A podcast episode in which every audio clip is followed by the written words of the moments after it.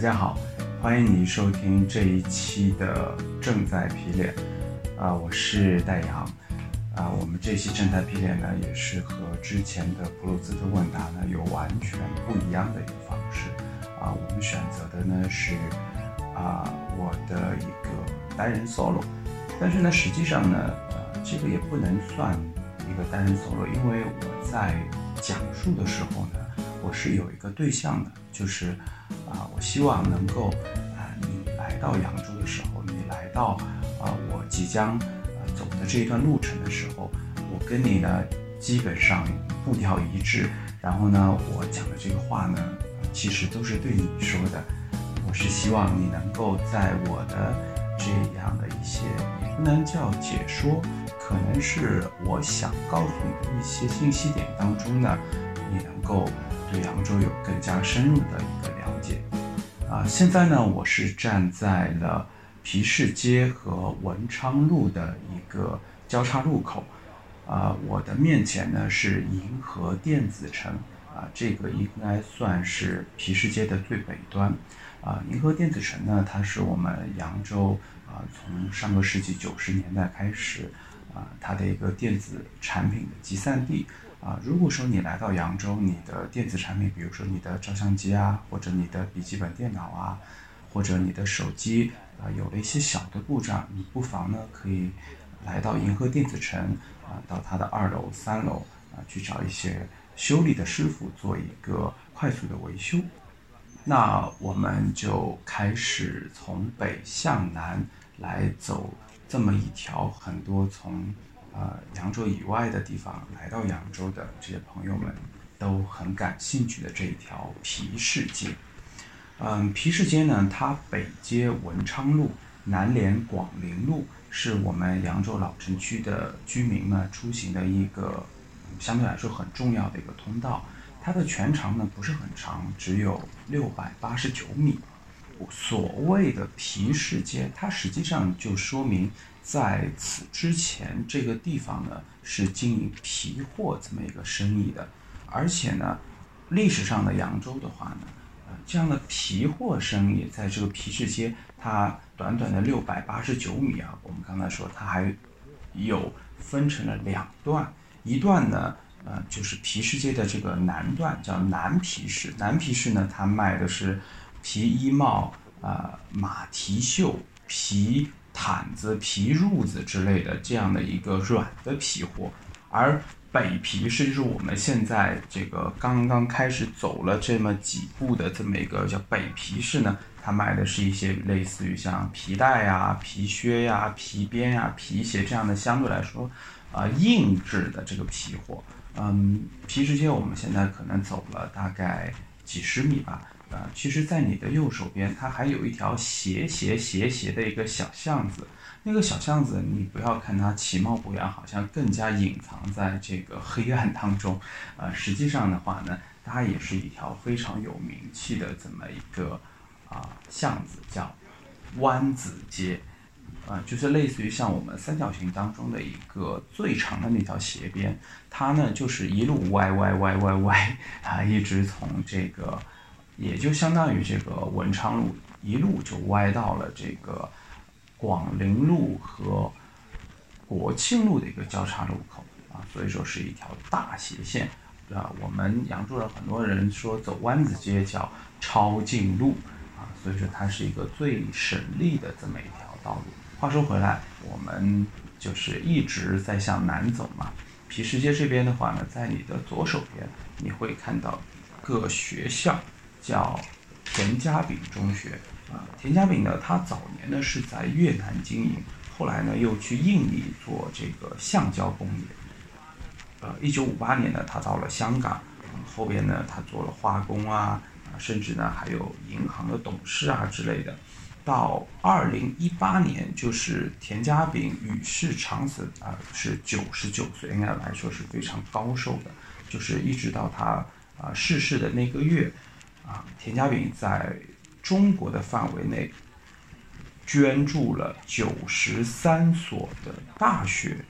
一百六十六所的中学，四十一所小学，约二十所专业学校及幼儿园，还捐献了类似于像乡村的图书室啊，还有医院啊、桥梁啊、道路啊。所以说，我们说它是中国的百校之父，在很多地方你都可能会发现类似于像田家炳中学、田家炳书院这么一些啊相关于基础教育的这样一些设施。那呃，我们经过田家炳，其实还没有走太远。呃，你其实现在走到的是田家炳的这个操场的围墙，它的对面，呃，目前来说呢是被这个脚手架所呃层层包裹住的这么一个地方呢，它也是一个历史的遗迹，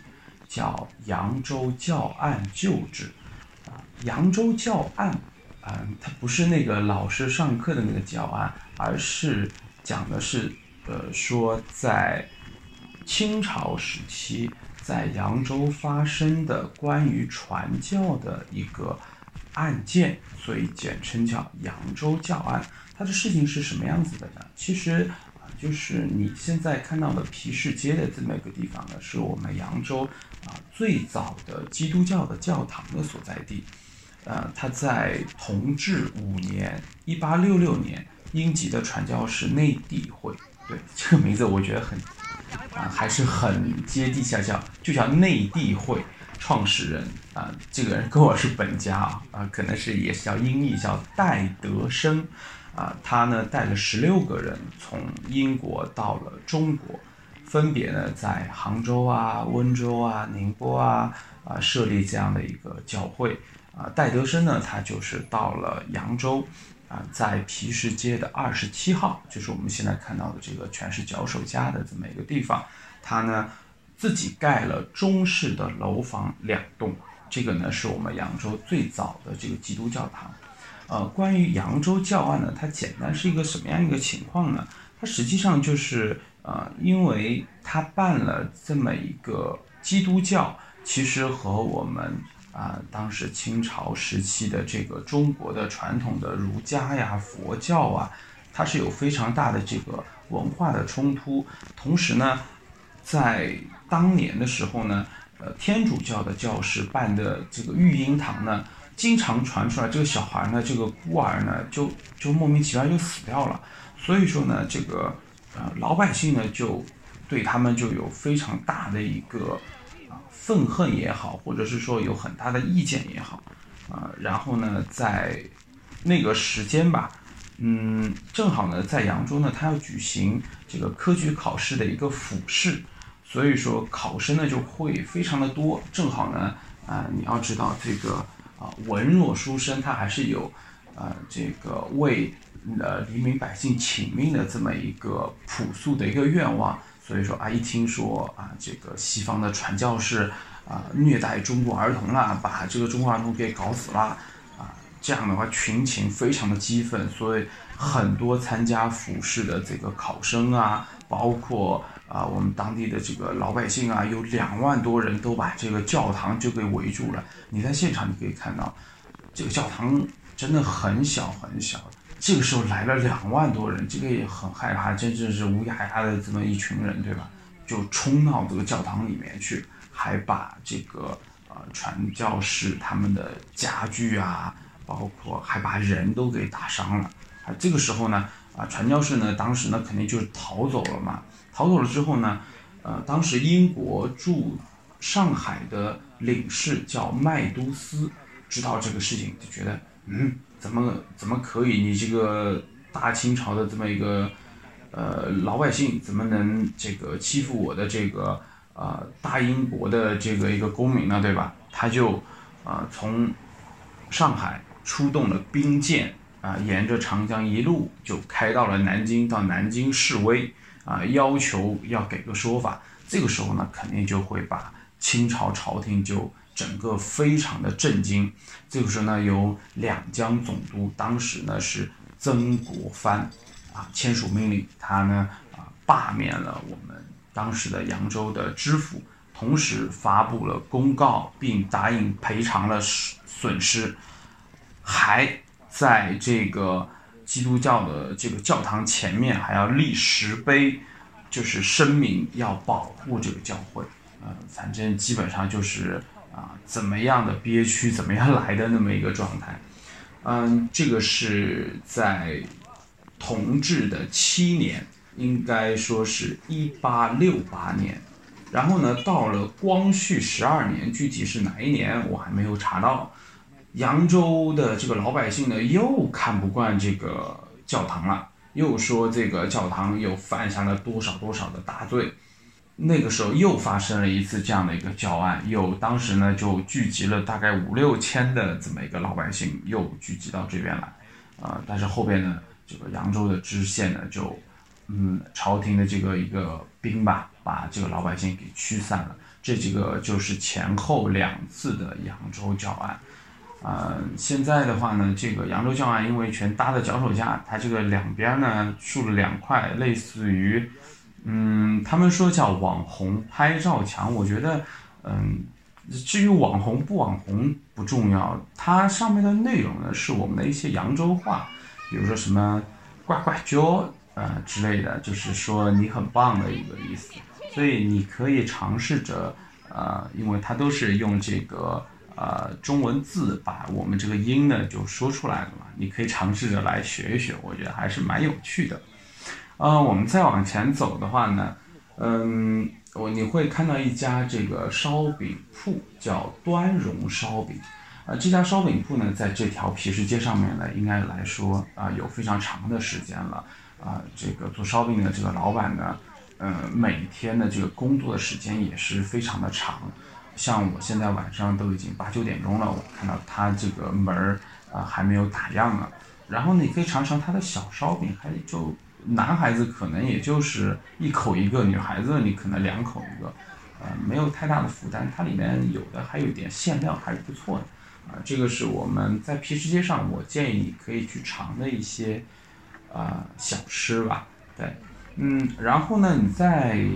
往前走，因为我们边说边走，就是走得很快嘛。在你的左手边这边呢，又有一个啊东西向的一个巷子和皮市街呢，它成一个直角。呃，这个巷子呢，它可以连通安乐巷。安乐巷你可以去干嘛呢？安乐巷是我们朱自清故居的所在地。那个朱自清故居呢，是他的父亲以及朱自清的童年时期在扬州，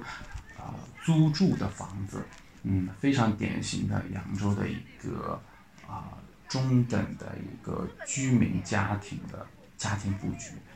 当然，我们今天的话呢，肯定就没有时间往安乐巷去了嘛，这个也跟我们的主题已经有一些的偏离，我们。再往前走一走，我不知道你跟我的这个速度啊是不是一样啊？我现在在我的右手边呢，有一家书店叫边城书店。边城书店呢，它主要的呢是在做古籍修复。呃，之前呢，它做一些呃二手书的这么一个买卖的话呢，现在已经不算它的一个主营业务。同时呢，它还会啊去收一些老的家具啊。呃，老的花板啊，啊，我们的编程书店的老板王老板，他呃就会有呃，因为平时之前在做古旧书的时候呢，他也会在市场上会看到这样的老家具，啊，老的花板，呃，然后他就做一定的收集。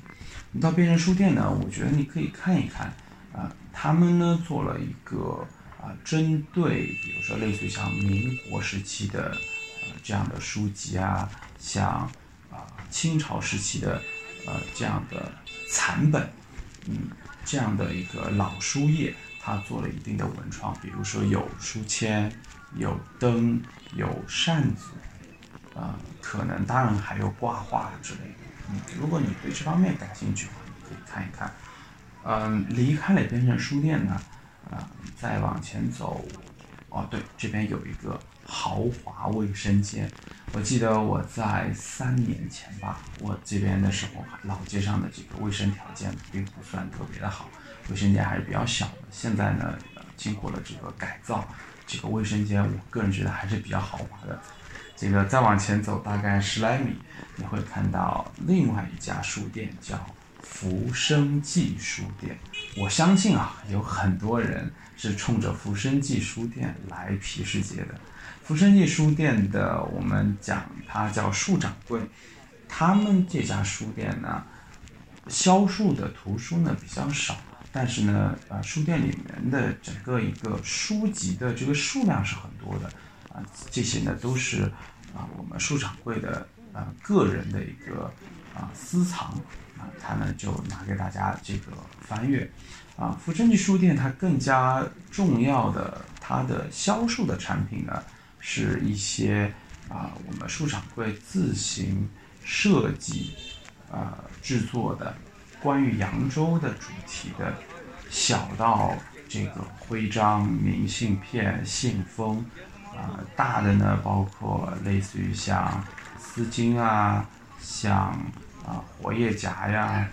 还有帆布包啊之类的，哦，包括还有杯子，嗯，你可以详细的去看一看这些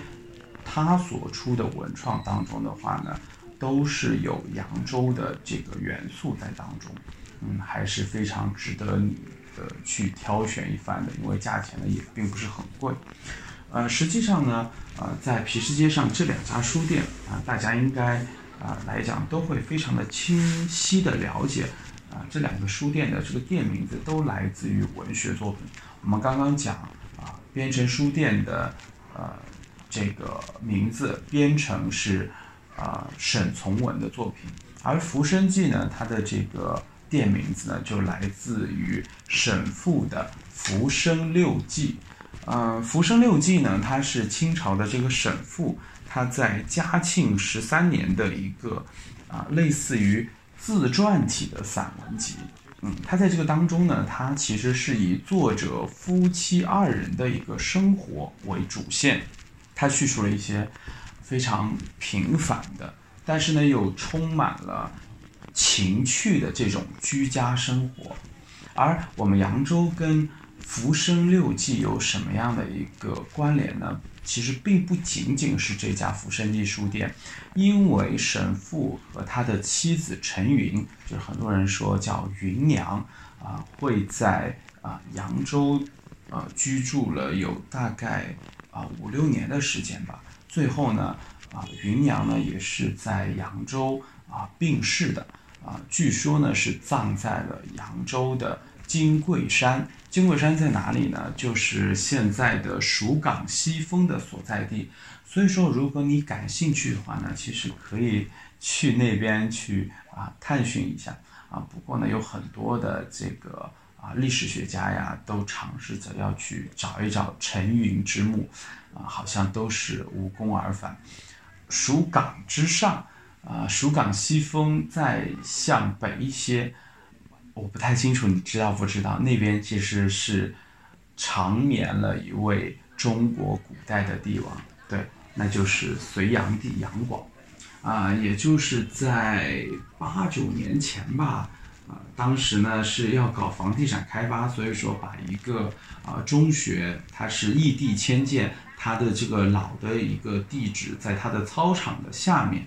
呃，我觉得房地产公司的老板肯定觉得，哎呀，这个是一个很不错的一个买卖，因为啊，学校的操场嘛，它都是平整的嘛，它是不需要就是说，呃，去做过多的这个土石方啊之类的。没想到几个挖机挖下去，挖出一个中国古代著名帝王的墓穴。呃，扬州博物馆的考古人员，他把他的这个啊墓志铭一翻开，几百年过去了，啊，应该有有一千年了吧？啊，一千年过去了以后，他的墓志铭上面很多石头已经风化了，但是非常的巧，或者就是说，隋炀帝冥冥之中想让我们知道，啊，这个就是他的啊这个葬身之地啊，炀帝啊，杨广啊。呃，这个墓志铭上一些重要的信息呢，到目前为止都是清晰可见。同时呢，在它的旁边也呃发掘出了呃萧皇后的凤冠啊之类的这么一些啊墓葬品。所以说啊，最终确认了隋炀帝墓就是在蜀港之上，在曹庄这么一个位置啊。这个呢，就和当嗯。清朝时候阮元考证的雷堂就啊完全不一样，所以说其实我们扬州是有真假两个隋炀帝墓的，有兴趣的啊你可以来感受一下边城书店也好，福生记书店也好，其实呢，啊，你能感受到的是我们的一种扬州市井的一个读书型的生活，一种嗯文人生活吧，简单的说，嗯，那我们从福生记再向南呢，啊，基本上道路两边呢都是一些像餐饮店啊，像啊这个。饮料店啊，咖啡店啊，啊，简餐啊之类的，啊，这些店呢，你如果感兴趣，你平时就很喜欢吃，比如说像什么打边炉啊，这简餐啊，啊，那你可以啊，大概的尝一尝，对吧？当然了，这个啊，都是在后续的一个招商开发当中啊，把以前呢都是一些什么店呢，在当时呢都会有，比如说。我印象最深的是有卖老鼠药的，有卖蔬菜种子的，有啊这种嗯老式的理发店，还有呃这种呃比如家庭的小面店啊之类的。嗯，离开福生驿大概呃就是八十米吧，我觉得我走过来，因为我觉得我现在想已经走到这儿已经停了一会儿了。呃，你的左手边呢会有一个叫火烧店，我特别特别的喜欢。我不光喜欢吃他们家的火烧，我还喜欢吃他们家鸡蛋饼。你一定要尝一尝，特别好吃。对，真的，我个人觉得，呃，在扬州应该可以排到前五的那种。对，火烧呢，它基本上呢，啊，就是用油它做的一个。啊，面食。如果说你不喜欢这个猪油的话呢，啊，你可能就不要吃这个火烧，你可以去尝试他们家的这个鸡蛋饼，还是很不错的。然后你再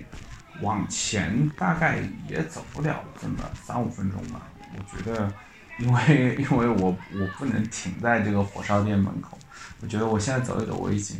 已经快看到了广陵路啊。这个时候呢，其实我们这一条。皮市街呢，就差不多要啊走完了。我们已经走到了最南端，在最南端呢，你的一个左手边，嗯，有一条小的一个巷子。再往里走呢，不知道你敢不敢去啊？有一个叫扬州，